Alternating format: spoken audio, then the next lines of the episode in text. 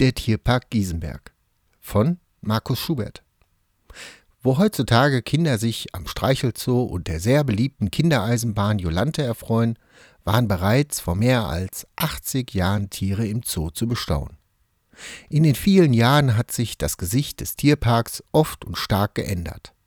Als die Stadt Herne in den 1920er Jahren den Giesenbergwald vom Reichsgrafen Egon von und zu Westerhold auf Schloss Süden bei Haltern erwarb, sollte der Wald von Anfang an den Bürgern als ein Ort der Erholung dienen. Nachdem der Wald nach und nach durch Wanderwege erschlossen wurde, dauerte es nicht mehr lange, bis der Tierpark in den 1930er Jahren entstand. Zuerst beschränkte man sich auf einheimische Tiere, wie beispielsweise Dammwild und verschiedene Vogelarten. Leider griff die in dieser Zeit übliche Großmannssucht und Maßlosigkeit auch hier störend ein. Der Bestand an einheimischen Tieren genügte nicht mehr.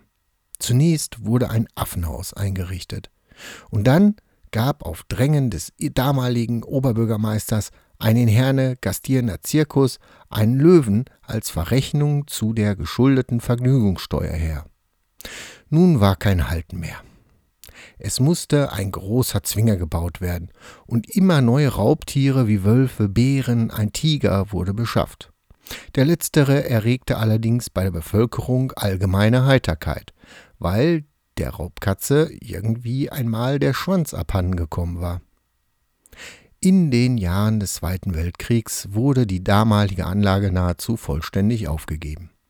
Durch großzügige Spenden konnte der Tierpark nach dem Krieg relativ schnell wieder aufgebaut werden.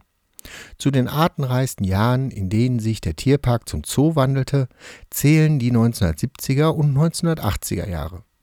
1985 konnte man sieben Tierhäuser, elf Tiergehege und zwei Wassergeflügelteiche auf einer Gesamtfläche von neun Hektar zählen. Zu dieser Zeit begann langsam ein Wandel im Denken der Betreiber und Zoobesucher. Am Ende wollte niemand mehr ein wenig Quadratmeter eingesperrtes exotisches Tier sehen. Schließlich wurden diese Tiere in einer artgerechten Haltung vermittelt. Man setzte nun auf das sogenannte Bauernhofkonzept mit Ziegen, Schafen, Eseln und Co., welche in einem großzügig angelegten Bauernhofareal mit integrierten Streichelzoo artgerecht leben. Dieses Konzept erfreut nach wie vor besonders die Kinder. Doch obwohl aus jetziger Sicht die damalige Haltung von exotischen Tieren kritisch betrachtet wird, ist bis heute die Erinnerung an diesen außergewöhnlichen Tierpark mit seinen fremden Tieren in den Köpfen vieler Besucher erhalten geblieben. Trotz der zahlreichen Veränderungen und der damit verbundenen Kosten konnte sich über die mehr als 80-jährige Geschichte des Tierparks Giesenberg eine Tradition stets durchsetzen.